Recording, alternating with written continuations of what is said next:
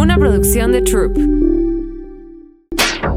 Bienvenidos al taller de Vanessa Coppel. Aquí no es el club de los optimistas. Nos da hueva la gente que cree que tiene fórmulas para repararle el alma al otro. Nos la vamos a llevar despacito, pero súper eficiente. Sean todos bienvenidos. Pásenle. Hola Carlita. Hola, Vane. Ando muy ocupada yo con mi pelo. Las dos, güey. Chigreñero que traemos. Bueno, el caso es que Carla y yo tenemos queriendo grabar un episodio de cosas que tienen que ver con asuntos por los que acabamos siendo amigas, ¿no? Que tienen que ver con como toda esta transformación personal proveniente de un espacio complejo para nosotros, que no, normalmente se discute poco porque cuando se ha discutido eh, de dónde viene, por ejemplo, un trastorno de alimentación o de dónde viene una, una carencia parental en, en apegos o este convertirnos en el güey vieja y la chingada, como que nos cuesta trabajo porque no sabemos cómo tratarlo, ¿no? O sea, de pronto llegas a, la conclusión de que, pues sí, somos idénticas en muchas cosas y no sabemos ni cómo acabamos viniendo de lugares eh, tan, tan opuestos, la Ciudad de México y Mazatlán, lo que quieran, como a reunirnos o coincidir en un espacio de, de identidad compartida. Entonces estábamos este, en las 28 mil clases que tomamos de cosas. y no. Eh, acabamos con un, con un libro de Almadelia Murillo que se llama La cabeza de mi padre. Ya, ya veré si la puedo invitar para que venga a platicar con nosotros, pero como que el libro nos, nos empezó a conducir en la lectura hacia un sitio que muy poca gente visita con tanta ligereza, que eso fue lo que se volvió sorprendente para mí. Entonces habla de muchas cosas, habla de, los temas comunes de todas las familias que están compuestas por gente, o sea, todas, y que tienen dentro de su composición muchas fracturas. Pueden ser porque son presencias o ausencias, o porque hay mucha violencia, o porque hay mucha indiferencia, o porque hay cierto tipo de abuso y malas comprensiones del término amor y la madre. Y entonces, de pronto, leyéndola, me empecé a dar cuenta de todo lo que nosotros no sabemos traducir en oportunidad a la hora de ir creciendo, pero bueno, esas herramientas las recuperas claramente cuando te vuelves adulto y ya pasaste por todo el cagadero que no deberías de pasar. Y andas haciendo podcasts al respecto. Entonces, cuando conocí a Carla, Carla tenía muchas preguntas. Yo normalmente me la paso averiguando respuestas para las mías. Y si encuentro alguna certeza en, en- una sensación de, de- iluminación, digamos, en alguna respuesta que puedo proveer para mí, pues luego la ofrezco a un otro y ya ver a ese otro si esa respuesta aplica o no a su realidad. Entonces empezamos a volvernos amigas de esas que platican de cosas que normalmente no se hablan porque es muy incómodo entrar en lugares en donde como que exploras, pero pues no, el confín de los límites de, de tu entendimiento a veces no, no, no te da porque la experiencia no ha llegado, porque no la has procesado, o porque se vuelve difícil hablar de cierto tipo de cosas con la gente en general, ¿no? Eso, ¿y a qué me refiero difícil? Es que siempre del otro lado hay, hay quien opina o juzga o, o se Consejo. Ajá, o te aconseja, consejo, o te rescatan, o, o, te- o te quieren sanar algo que no quieres sanar, pero que quieres entender, y entonces como que se vuelve difícil el, el proyecto de, de recuperación.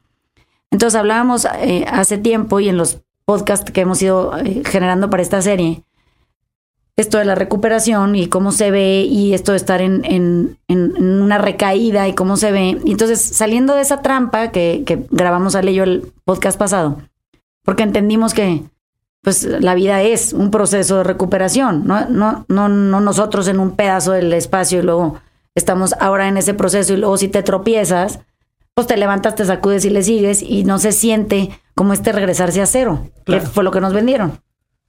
En el libro, tú lo que puedes ver es un proceso de recuperación constante, o sea, ella avanza sobre sus propias caídas, las vuelve aprendizajes profundos y sirven para todos los que la hemos leído como un parteaguas. Ese libro es un antes y un después.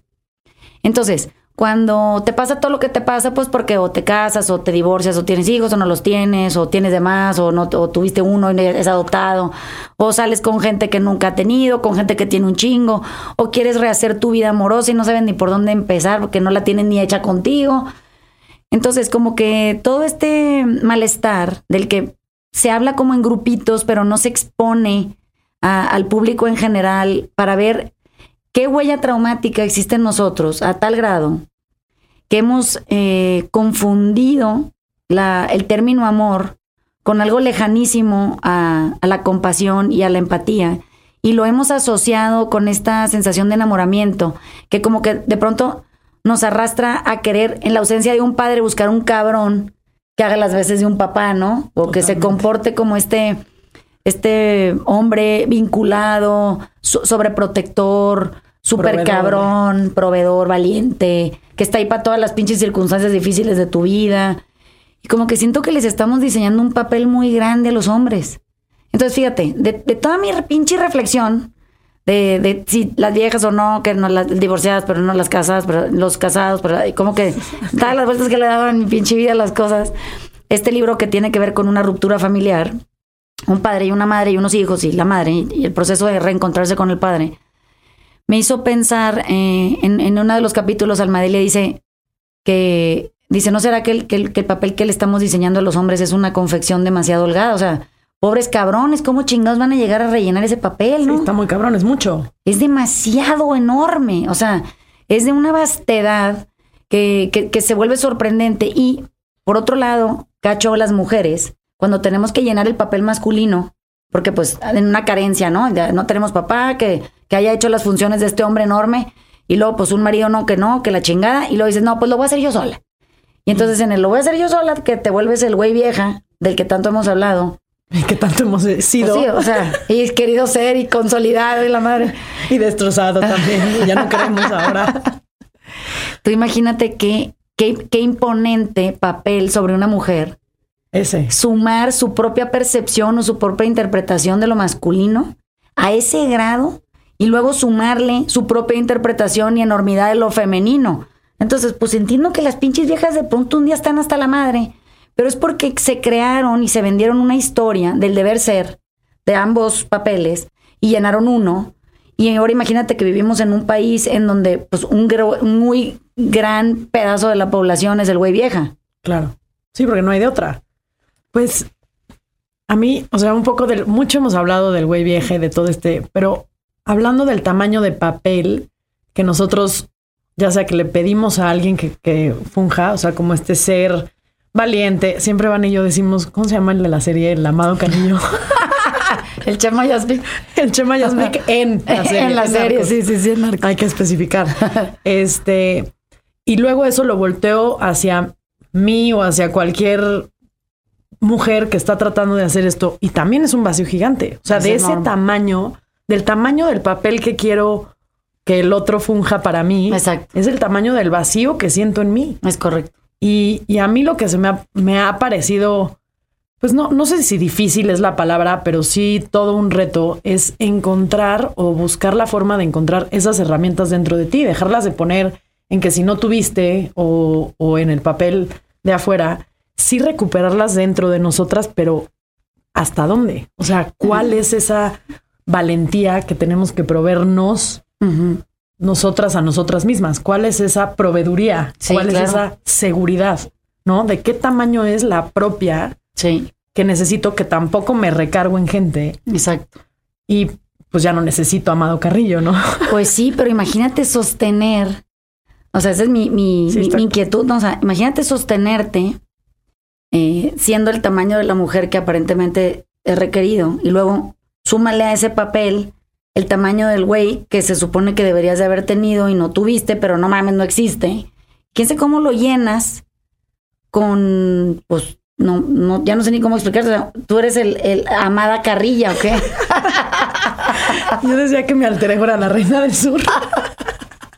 Exacto. Entonces. Entonces sí, te vuelves este, esta, este ser muy, pues, un poco tenebroso, ¿no? Es lo que te iba a decir, o sea, imagínate la enormidad de eso, de pronto se empieza a sentir como agravante, o sea, yo no me, como que de pronto me veo siendo la mamá de mis hijos en esta envergadura de, de, de, personaje que yo inventé que era necesario para poder, digo, traspasar las barreras de Beto, saber qué chingados. Y de pronto los veo y digo, los estoy asustando. O sea, ¿Qué marcaje estoy como tratando de atinar a enseñar para que los niños o las niñas en mi casa crezcan para hacer eso. O sea, que Sí, se sí. sientan tan solos en el espacio que tengan que llenar sus propios aparentes vacíos con identidades Creadas creadas por su mamá. por En los su- vacíos de. Ajá, en su percepción nuestros. de la realidad desde su huella traumática. Y, y luego, ¿qué chingas vamos a hacer con eso? O sea, No, ¿y quiénes van a ser? y luego, ¿quién, ¿cómo se van a medir? O sea, En- van a ser aliens, güey. Exactamente. O sea, ¿en dónde caben esas gentes? No, no, no caben. Yo creo que, o sea, todavía sigo buscando como dónde está el balance de esta situación, porque al final creo que tiene que haber como este punto medio de, bueno, esa es la idea Sí. que yo busco, Sí. de, pues un poco promediar estas, no sé si llamarles energías o cualidades o herramientas, pero definitivamente creo que el proceso está en acercarnos más a nuestra feminidad y como enorgullecernos de ella, que creo que la herida Sí. viene más bien como de una cierta vergüenza o insuficiencia de esa feminidad nuestra. Pero fíjate, imagínate que si el término femenino se ha redefinido a lo largo del tiempo, ¿no? Ya ves que ha pasado por 25 transformaciones y ya llegamos al güey vieja. Sí, que es el, fe- o sea, que es el feminismo, ¿no? Es como lo que hoy vemos como feminismo. Sí, como que es la consolidación de la posibilidad de un ser humano de ser toda su capacidad a a- que, que esté a su disposición, ¿no? Exacto. Como sea que se conciba. O sea, que una mujer eh, asuma la totalidad de un papel humano y, y- y decida llenarlo. Pero luego, si la huella traumática a la que me refiero tiene generaciones eh, estorbando en las familias y no se enfrenta, ¿cómo podríamos reconfigurar nuestra noción de ser femenino si dentro de esa noción hay como una especie de empoderamiento que, que viene de un vacío que no hemos logrado ni definir? Porque, o sea, el, el- el problema que veo es que el papel que diseñamos para lo masculino, uno es irrellenable. Esa chingadera es imposible de hacer. O sea, ya a mí me perdonan, pero ah, en esto de ser el güey vieja dije, ¿qué, qué es esto? chinga. O sea, ¿qué es esto, güey? Total.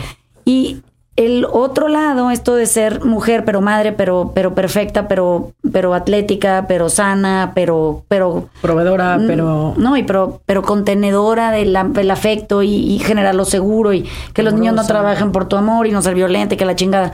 Llega un punto en donde tienes tanto trabajo a, tu alrededor que de pronto decides eh, claudicar y entonces, ¿cómo funciona esto de sobar y pegar sin, sin ser la mujer violenta físicamente o verbalmente?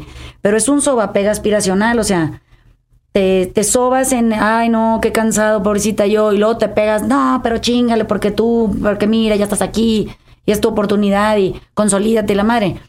Entonces, lo que ya ni te- me dijeras, bueno, yo, bueno, ya, como quiera que sea, yo soy adulto y ya veré cómo chingados lo arreglo, tú te ¿no? rescatas sola, pero Pero a la hora que tienes gente alrededor que se mide a través de tus ojos y, y de tu aprobación y de tu sensación de, de- de saber todo y, y de ver esta grandiosidad en, en- como puesta en, en- en la madre, como que digo, no, no es un estándar demasiado alto para un hijo querer aspirar a- a- al, al- al sufrimiento, al sometimiento, a la entrega de la madre esta que les tocó, que resulta eh, resolver lo que sea que le aviente la vida. Y luego con sonrisa, y luego con- levantándose bien temprano y bien arreglada y la chinga. Güey, buenísima y la chinga. Sí, sí. Ajá, o sea, ¿cómo, cómo, cómo no venimos con algo que venimos arrastrando y que no hemos identificado, que nomás va permeando de una generación a la otra y ahora refuerza la idea de el éxito a través del dinero, de los logros materiales, de, de conquistas amorosas, el éxito a través de, la, vida pública, de, la aceptación y cupo en sociedad, de toda esta bola de premios, porque pues no sé si ahora te puedes medir en, en- en streams, ¿no? O sea, qué tan exitosa es tu mamá, cuántos streams lleva, su pinche podcast y la madre. Pero entonces los hijos tendrían que aspirar a, esa enormidad que tú te autoimpusiste en medio de todo un pinche sufrimiento para ver si la hacías a pesar de tu, tu contexto natural de infancia, si, si a lo mejor fuiste ignorada y entonces esta es la manera de ser reconocida, si quieres apabullar de alguna manera o intimidar a quien no estuvo ahí para ti y no te protegió a tiempo, entonces tú sales con tu pinche espada desenvainada y dicen, pues si no me protege nadie, me protejo yo. O sea, ¿cómo, ¿cómo llegaríamos a una justa media humilde en donde pudiéramos empezar a avanzar con paso firme hacia un lugar más quieto, que es lo que platicábamos ahorita allá afuera. No importa a través de quién, sino en una en un estado profundo de saber interior. Sí. Un estado profundo de quietud. Exacto, y qué queremos y hacia dónde nos dirigimos y cómo podemos bajarle a nuestro nivel de exigencia con los hijos, de, su desempeño, de, de si quieren ser. O sea, luego pienso a mis hijas, de pronto me oigo diciéndoles, no confíen en que las van a mantener y que la madre y que no sé qué, pónganse a trabajar. Pero no se los digo desde el lugar en donde trabajar está increíble. O sea, qué emoción trabajar y qué emoción crear cosas y qué emoción que, tu más bien ahí pasión. sería qué padre o cómo, cómo de esto puedes generarte una vida, Exacto. ¿no? No Sí. tanto, no, no, qué hueva que te mantengan, porque ese era mi objetivo, Sí. ¿no? A mí que no me mantengan. Sí. O si sí, pues si cae pedo yo me puedo salir. Ajá. Para eso trabajo. Sí. ¿Y qué diferencia como que esta, esta enseñanza o este valor de, no manches, ¿cómo puedes hacer de esto que te encanta una vida, un trabajo, un, una pasión, un, Sí. y, y lo otro ya se da Pues por bien. automático? Viene natural. Claro, pero creo que es educar como desde la... Al final creo que a nosotros nos educaron desde la insuficiencia, en el sentido de que todo era para prevenir. No, sí, por sí. Es por sí. El guardadito ese, ¿no? Y creo que nuestro verdadero cambio, como mamás mínimo, viene desde un lugar de, no, no, por ti. O sea, esto lo vas a hacer por ti. Sí, por gozo, por dicha, por consolidación de la humanidad, porque Por te vas a morir, güey. Porque te vas a morir, porque es para ti, porque es tuyo. Porque tú desde ahí puedes crear cosas distintas. Ya no te van a pasar. Entonces, Exacto. yo creo que el verdadero, o sea, hoy, hoy lo que yo estoy tratando, digo. Sí, ahí no vamos en pañales, mija. No me anden analizando Vamos mucho. en pañales. No, pero sí, sí, como esta, generarles a mis hijos toda esta creencia de que ellos, ellos deciden y pueden crear la realidad que ellos quieran tener en su momento y cuando no también la pueden cambiar. Yo no tuve esa, o sea, en todo este proceso de, de mi divorcio y tal, creo que lo que más me faltó, que no traía yo dentro de mí, que tuve que adquirir, fue esta herramienta de creer en mí Sí, claro. y de y sobre todo de que tengo la capacidad de Fíjate que no que necesito de nada ni de nadie. ahorita que estás diciendo eso, venía oyendo un, un podcast de, de, que- de Joe Rogan que entrevista al doctor Mate y hablan de su nuevo libro, lo que tú quieras. Pero la conversación dura una hora cuarenta, entonces hablan de muchas cosas, ¿no? Que cubren mucho, mucho territorio. Y entonces hay algo muy interesante cuando eh, el, el doctor dice, mira, es que el problema es que no, no hemos logrado entender que todo lo que hoy somos es producto de un traumatismo de infancia. Indistinto de lo que cada quien crea que cómo le fue y qué pasó y qué vivió. Sí, bien canalizado, mal canalizado, lo que tú quieras, pero es un trauma. De ahí viene. Entonces, esa ruptura de la integración con el ser eh, se empieza a llenar de. Es como una ampolla, ¿no? Se empieza a llenar de agua. Y entonces, de pronto me la imagino como que tiene un buffer. O sea, parecería que no te afecta porque ya lo procesaste, ya sabes que ahí está la ampolla y la chingada. Y entonces tú, pues la que sea que te haya tocado, la infancia que hayas vivido, con la ruptura que hayas sido y por la razón que tú quieras, de pronto acabas siendo un adulto que, que vive reaccionando Exacto. a lo mejor sutilmente, a lo mejor de una manera que parece muy humilde, a lo mejor de una forma que se ve muy trabajada, pero que al final resurge cada vez que puede. Y sobre todo muy honorable, perdón que te interrumpa. sí, Ese es el problema. Exacto, es como un han- aullido de dolor validado, ¿ves? Que han, o sea, hemos eh, sido parte de este sistema que valida esta forma honorable de reaccionar ante la vida. ¿No? Y como que y hay, y hay maneras dignas de, de las niñas estas que el- el- el- la cabeza del padre mochada en la foto, que no tiene que ser que el papá se fue, ¿no? Que hay muchas casas en donde hay un abandono, pero hay otras en donde hay una presencia abandonadora Total. que sirve para lo mismo y entonces esa sensación tuya que no en ese momento no se puede proceder porque no tienes las herramientas, la vas haciendo llevando a valor presente y de repente estamos aquí tú y yo diciendo que para qué chingados quieres un cabrón. ¿Cómo?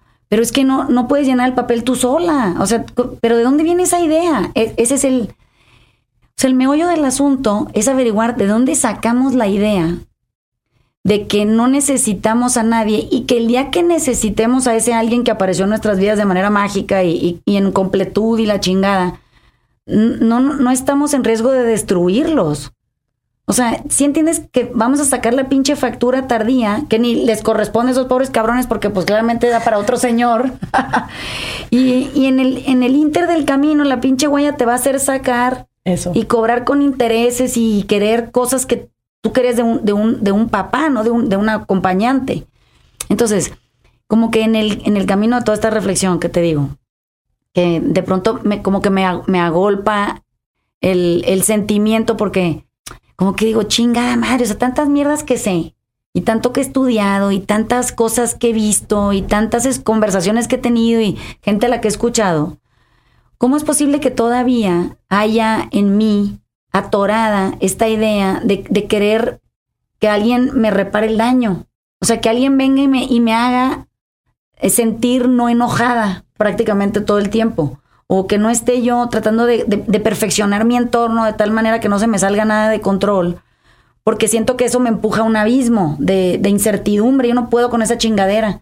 Entonces, entre más aparentes frentes tengo cubiertos y más sólido se ve mi, mi andar y más firmes mis pasos y la madre, siento que más me alejo de mi esencia sensible. O sea, ando amputada de un cacho que no quiero que resurja, porque si resurge me conmueve y si me conmueve, siento que me debilito. Y en la debilidad, si entenderás que nomás asocio la pinche madre femenina y digo, no mames, o sea, Sí, de la debilidad no regreso. pura chingada voy a regresar a ese lugar. Entonces, esto de desmoronarnos, que no, no existe, pero bueno, lo podemos nosotros fabricar en nuestra idea de sufrimiento. Como que desmoronarnos, me imagino que, hazte cuenta que yo agarré y me pegué con, con Resistol 5000 y dije, pura chingada, se me cayó un cacho, ya sabes, o sea, a mí yo ya no voy a andar recogiendo piezas por ningún lado, al que le guste como soy, qué bien, y al que no le guste, que chingue su madre. Pero no mames, es súper violenta esa idea mía. Y no hay cómo entrar. No, hombre, Está todo y, pegado. y ahora imagínate que, claro que mi- en mi cabeza siempre pienso, eh, qué raro que un hombre pudiera sentir que otro hombre representa una amenaza en mi vida cuando sí sé quién soy yo. O sea, soy cero accesible a, a- a nada prácticamente. Mis amistades son- es muy celebratorio, a la gente que me gusta querer, con la que no me siento amenazada. Muy bien. Un, un intento de acercamiento de alguien que no mames, ¿quién chingados eres, güey? o sea, celos no podría provocarle a nadie porque soy material inaccesible. O sea, no, no me imagino, siendo esta que soy, que de repente un cabrón caiga rendido de enamoramiento a sus pies y diga, Vanessa, eres todo lo que he querido siempre, güey, no mames, no me conoces. Qué peligroso. Corre, corre. Qué peligroso lo que estás diciendo. No sé, Vane, no sé. O sea, sí creo que entiendo lo que dices y entiendo esta no, no entrada y este. Pues al final es mucho control. No, esto absoluto. Pero también venimos de esa educación. O sea, esta. Digo, ya sabes que yo ando en mis rollos a otros, Sí. distintos a veces a esto, pero en esos lugares te dicen, es que si no sales ahí, si no sales al o no, no, no, claro, claro. güey, es que ya sabes que viene, ya sabes cuál, ya sabes cuál es el putazo, ya sabes, no hay posibilidad. O sea, hay cero, Cero posibilidad, posibilidad. de creación. Y eso es lo que le estamos, eso es lo que nos heredaron. No, eso es lo que nuestros papás nos heredaron. Te casas, no va a haber pedo. ¿Cómo? Ya me casé, está viendo pedo. ¿Cómo? ¿Qué hice Tú me dijiste que no había. Es que si ya tienes la chamba, ya trabajaste, tienes, no sé, tu casa o tu coche, lo que sea que te dijeron que cuando llegara eso iba a estar todo bien. No mames, pero no te contaron las cinco llantas ponchadas o cuando no traes seguro o cuando La rompes la madre. Entonces el coche ya no era tan cabrón como te lo habían Dibujado. dibujado. Y, y así, o sea, un poco yo en retrospectiva siento que así fue como me lo fueron planteando, o yo lo percibí así, Ajá. no estoy echando culpas a nadie, Sí, sí, sí. pero así lo viví. Y de repente llega un día en donde me dicen, a ver, güey, trata de no planear nada. No, pues, ¿cómo crees? no, no, se me cae el mundo plan- encima, güey. ¿Cómo chingados? Yo sin plan no puedo, güey. Yo necesito saber hacia qué camino tomar. Y si te paras y decides ahí y te haces caso y entonces regresas a la intuición y todo este trabajo de regresar a la intuición para mí ha sido, pues güey, completamente, o sea, un, un altibajo muy cabrón porque de entrada, ¿cuál es tu intuición? Así es. ¿Cómo la escuchas? Tú siempre me lo has dicho. Se dedicaron, o sea, tenemos una vida borrando nuestra intuición ay, no, no, no es para tanto, ay, no, Sí. no duele tanto, ay, no, no era así, te lo tomaste muy Sí, personal. No es lo que tú crees, es buena persona. Güey, así no fue. No, no.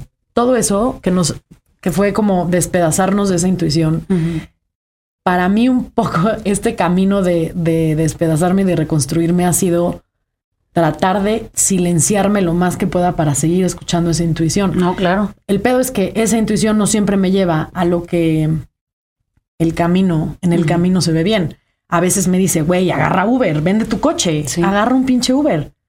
Y el pedo es que, no, pues es que yo llevo una vida que si tengo coche no hay pedo, no, el coche, con el coche voy a hacer todo, con Sí. el coche voy para acá. Me da libertad, ¿no? Y güey, de repente te subes a un Uber y dices, no mames, quiero un Uber siempre. O sea, como, ¿por qué Sí, tendría yo un coche? Lo tengo que lavar, le tengo que ir a poner gasolina, qué chinga. Pero nunca, o sea, desde el control, nunca me puedo permitir la posibilidad de experimentar un Uber y ver cómo se siente. Fíjate, es ahorita que está diciendo eso, en, en mi casa hay una cultura automotriz. O sea, mi- Justo. O sea, una cultura automotriz. O sea, en mi, en mi familia, la, la- la primera agencia de General Motors que hubo en México la tenía mi papá Isaac. Entonces, como que mi papá le tocó recibir el, el premio de los 100 años de la pri- primera agencia en el país y la chingada, ¿no? Y pienso que para mí eh, los carros definen no nada más eh, una cierta autonomía, sino una identidad. O sea, Sí. yo no me veo sin carro. ¿Cómo chingados? ¿Cómo puede pasar eso? Bueno, esta, esto que les digo tiene ah, siglos siendo una realidad hasta la fecha. Este, como que Es parte de quién es tu familia. Seguimos vendiendo carros, güey. Sí, sí. Y Entonces- Sí, como que siento que, que, que hay algo, pero fíjate, ahí te va lo que voy. Entonces yo me caso, yo en mi vida había comprado un carro. Como, como, ¿por qué? No mames. O sea, o sea, es más, me los daban y y me, me lo quitaban porque se vendía y me daban uno nuevo que, sepa la chingada, no era ni mío porque eventualmente le daba yo la vuelta y se ve. Entonces no podía traer yo arriba de mi carro cosas. Que hoy todavía lo, así vivo, ¿eh? O sea, si tú te subes a mi camioneta, no es tan tuya. no mames, no es mía. O sea, no, no tengo tipo el tag y, y- y el dinero que le das a, a la señorita, el- no sé, la de la pasada, la gasolina, la chingada. Fuera de eso, güey, pues ni lente, ni. No mames, porque siento que eventualmente se va a ir, ¿no? Entonces, pon tú que lo manejé como con una especie de desprendimiento. Pero, cuando me caso y tengo que comprar yo mi primer carro, sentí que era una injusticia enorme. O sea, me sentí agredida a un grado que no puedo explicar. Eso se empezó a volver un parteaguas en mi vida y te consta, o sea, Sí, sí. yo en- entonces empezaba a comprar carros, pues de lo que me quedaban cerca, que no tuvieran que trasladármelos en Madrina, esa para la chingada, donde para acá, porque pues el carro se lo tenía que comprar allá al, al changarro familiar, ¿no? Como que me sentía medio traidora, si no lo hacía. Entonces, imagínate que de pronto empiezo a comprar, pues, lo, lo que estaba a mi alcance, porque, pues, aparte tuve que yo comprar mi primer pinche carro, pin- mamada imposible, y entonces a crédito y la madre, ahí voy, ¿no? Enganches y la chingada. No, no, no tienes idea. Entonces, de repente, un día, siento como, como que yo no soy merecedora de traer la chingadera que había comprado, que no tenía nada que ver con las marcas nuestras ni nada. Y, ah, ¿por qué no voy en un absoluto berrinche monumental a comprar el carro que yo quería? Más que- cabrón. Eh, pa- porque, porque según yo, era. Eso me- eso habla era- de ti. Era mi identidad, pues. Eso está cabrón. Entonces de repente empiezo como a darme cuenta cuánta pinche mierda ando cargando que ni es mía. Que, me, que, que sí me conflictúa, aunque no crea yo. Y que por más cabrón que esté mi proceso de avance y quién sabe Y qué chingada. Ajá. Pues Sigue hablando de ti. es que ahí están mis aparentes recaídas en términos de gente enfermita, ¿no? Bueno, cuando entiendo que la enfermedad no es real y tampoco es genética, y entiendo que es la huella, y la huella genera un dolor, y ese dolor nos vuelve animales heridos, creadores de un entorno súper hostil, empiezo a darme cuenta también cuánto de lo que yo genero como una, una idea de, de cómo yo debo de vivir y cómo es súper amenazante para mí. Es lo que decías ahorita, oye, si me puedo subir en un pinche Uber, ¿por qué quisiera vivir atada a un, a un carro que cuido, que no mames dónde estaciono? No dejo que nadie lo maneje, Carla. O sea, es una pinche cosa que viene de mi casa porque voy a, Mazatlán, veo a mi papá y hace lo mismo. O sea, no deja que nadie se suba a su carro, no le puede manejar, no podemos comer arriba de él. Como que hay como una locura que, que, que se puede ir para los dos lados, ¿no? En mi caso es un rigor extremo en el cuidado de la pertenencia. Y del otro lado, mi hermano, o sea, tú puedes lo que tú quieras arriba de su pinche camioneta porque últimamente siempre la puede mandar lavar. Entonces, Tú te subes y es un congal ahí arriba, o sea, te da miedo que salga una rata y Sí, así. sí, sí, sí. o sea, si te fijas, se polariza Se polariza. nuestra forma de ser porque venimos de esta suma de, de dos seres heridos que a su vez vienen de sumas cuatro, ocho, ¿sí me explicó? Pero ese es un gran ejemplo. Y tú y tu hermano, que vienen de cómo tratar los coches del mismo lugar Sí. y cómo se reflejó en ti y cómo se reflejó en él. ¿no? Sí, totalmente. Y eso siempre me ha llamado la atención y es en algo que me puedo pasar 200 horas. Cómo la percepción y cómo yo lo viví representa en mi vida ya algo distinto a lo que mis hermanos, ¿no? Porque siempre he dicho, pues, güey, comimos en la misma mesa y nos sirvieron el mismo pinche cereal. Entonces no entiendo. Y sí, es la capacidad como mía de percibir diferente. Pero un poco a lo que iba es, ¿qué pasa si a nuestros hijos los subimos al Uber, los subimos al metro, los subimos al taxi y los subes al puto Ferrari? Y güey, naturalmente sonríes porque estás entendiendo y explicándoles que esa chingadera solo te lleva de un lado a otro. Sí, es un vehículo, es un medio de transporte, sí. O sea, y eso también es una herramienta que tú me has dado. O sea, el, el- el hacer una descripción sin emoción, ¿no? Porque un Ferrari pues no, no lleva emoción, pero es un casi adjetivo calificativo Sí. al lado de un taxi, ¿no? Claro. O no sé cómo Sí, sí. semánticamente cómo sería. sí, sí, es pero como decir Kleenex. ¿no? representa algo que el taxi representa completamente otra, co- completamente otra cosa.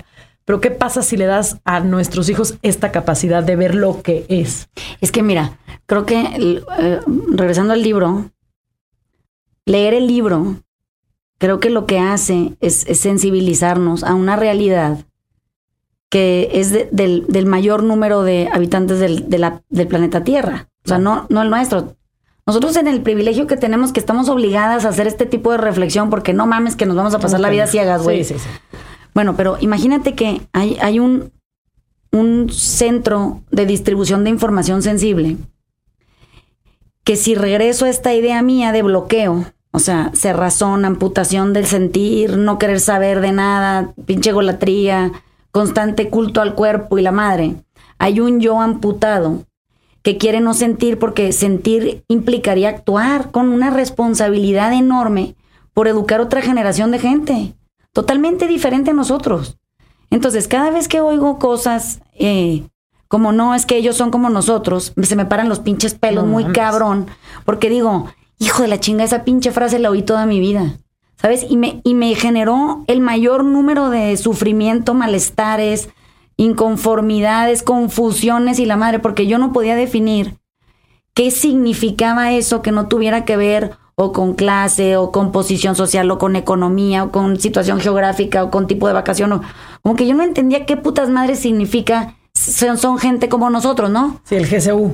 Ajá, pero digo, ok, bueno, ¿y luego qué? Porque luego el, el- el que se parezcan a nosotros no hace que tú con el tiempo no acabes valiendo un pinche cacahuate en un olvido o batallando con una bola de trastornos innecesarios o con circunstancias del comportamiento que ah, aquí vengo yo a los 48 años tratando de entender y que quisiera que mis hijos pudieran sobrepasar esa valla sin tanto esfuerzo, güey, sin venir cargando un pinche camión de 200 toneladas de mierda y llegar al otro lado airosos, sintiendo que pertenecen a una humanidad conectada que está en proceso de morir.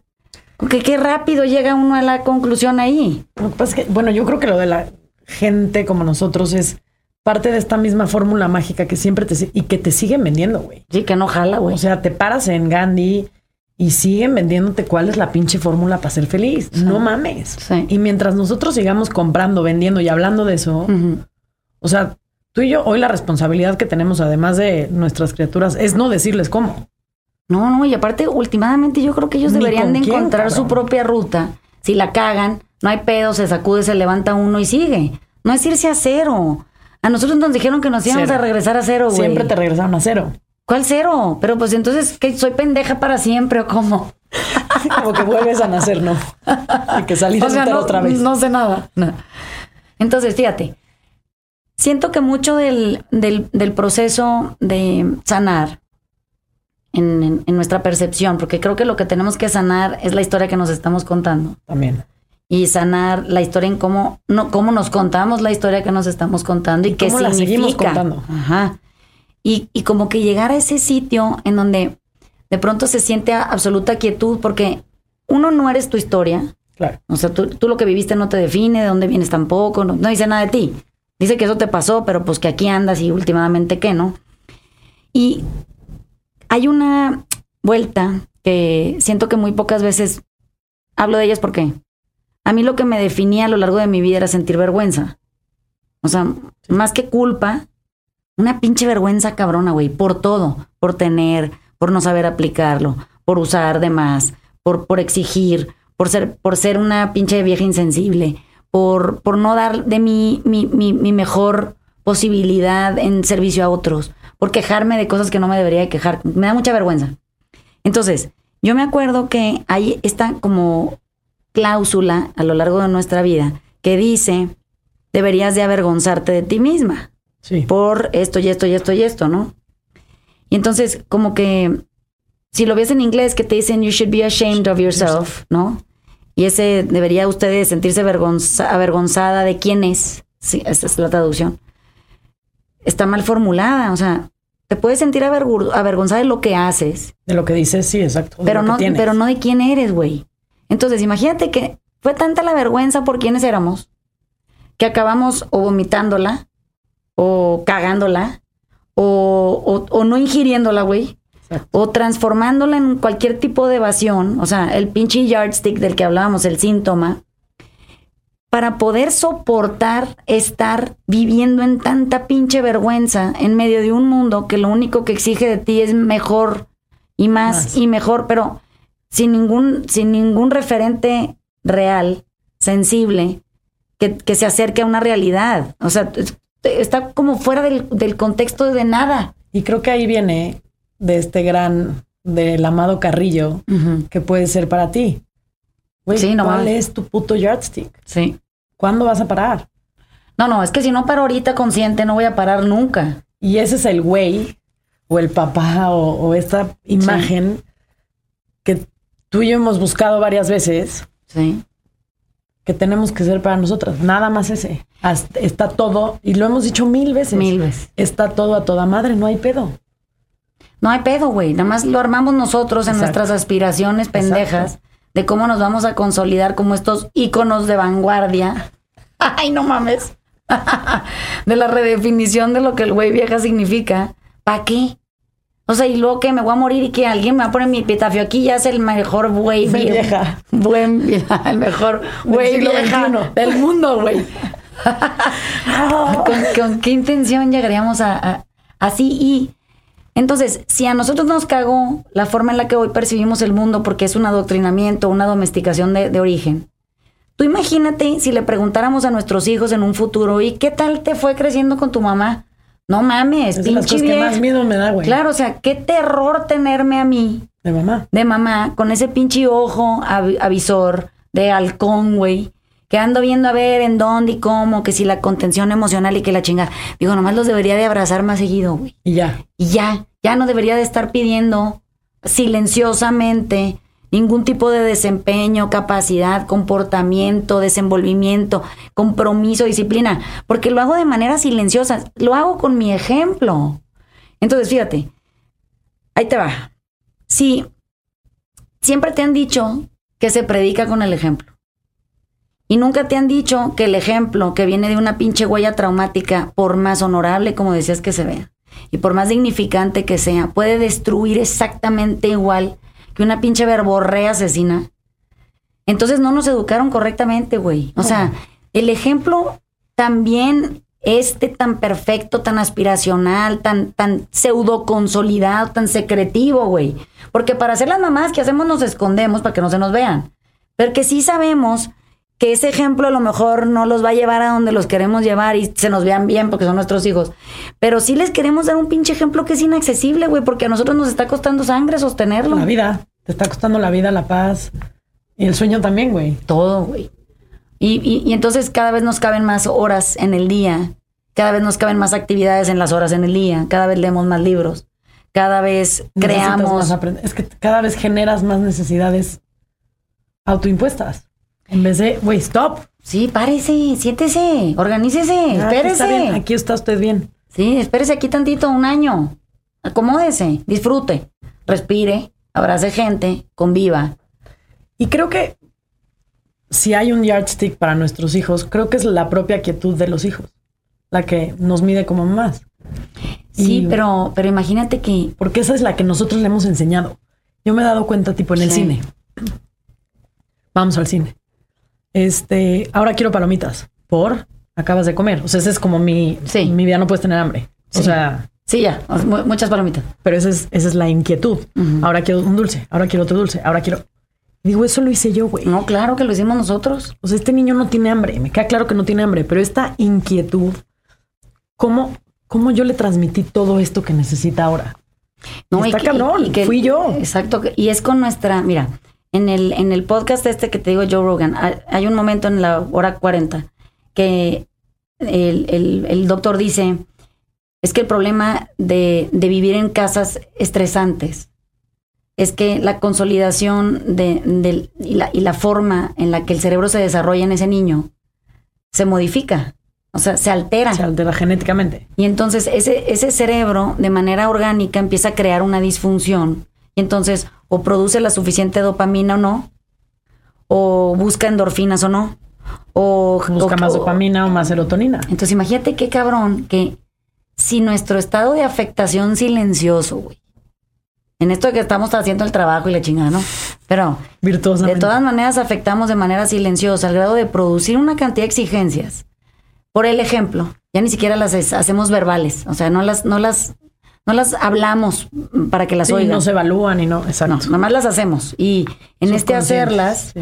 estamos exigiendo de ellos eh, un desempeño que genera mucho estrés porque son muy chiquitos y no pueden. Entonces, como que digo, ¿por qué quisiéramos poner la vara tan alta en, en- en- en desempeño con el ejemplo y, y ya?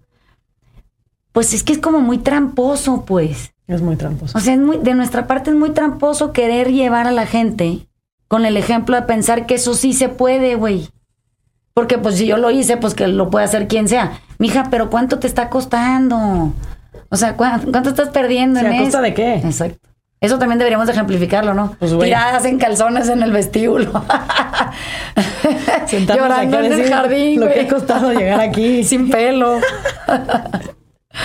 Entonces, siento que para poder eh, consolidarnos como mejores seres humanos, tendríamos que, como decíamos en la clase del, del módulo 2 la semana pasada, o sea, habría que encontrar vulnerabilidad, o sea, tener que hablar de estas cosas en donde parecemos lo menos cerca a ser ni cerca la mejor versión disponible de mamá.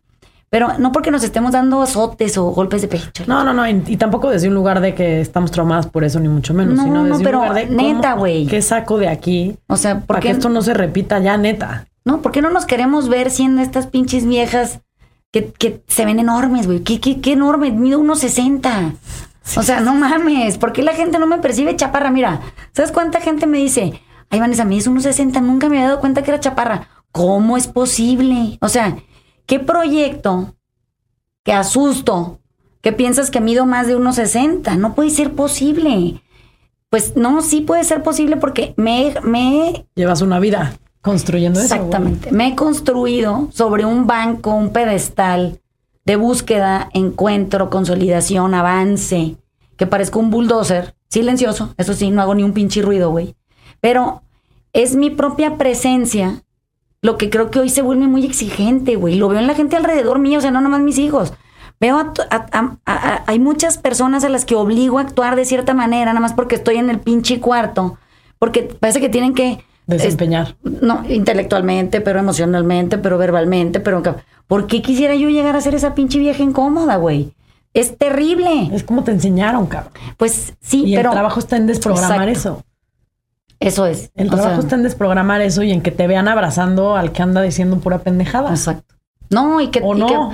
pudiéramos alejarnos de, de creer que aparte tenemos la razón, que aparte tenemos la solución, que aparte somos estas gentes iluminadas, que ya le entendimos, No, güey. que igual, que le voy a andar entendiendo, si con- cuando medio arreglo una chingada, ya se me cayó la otra. Y ya se le- ya que desmadraste otra que todavía no sabes qué viene. 5000, güey. No, no se me anda cayendo el brazo y todo colgado con pinches de resistor. ponle más, ponle más. Pero con sonrisa de Sí, a para que no se me vea, güey. Todo el otro brazo jalando peso para que bíceps. También te voy a decir que creo que hoy estamos en un nuevo lugar en el sentido de decir que también la gente ya empieza a apreciar la vulnerabilidad y la empieza a entender y empieza a saber qué hacer con ella.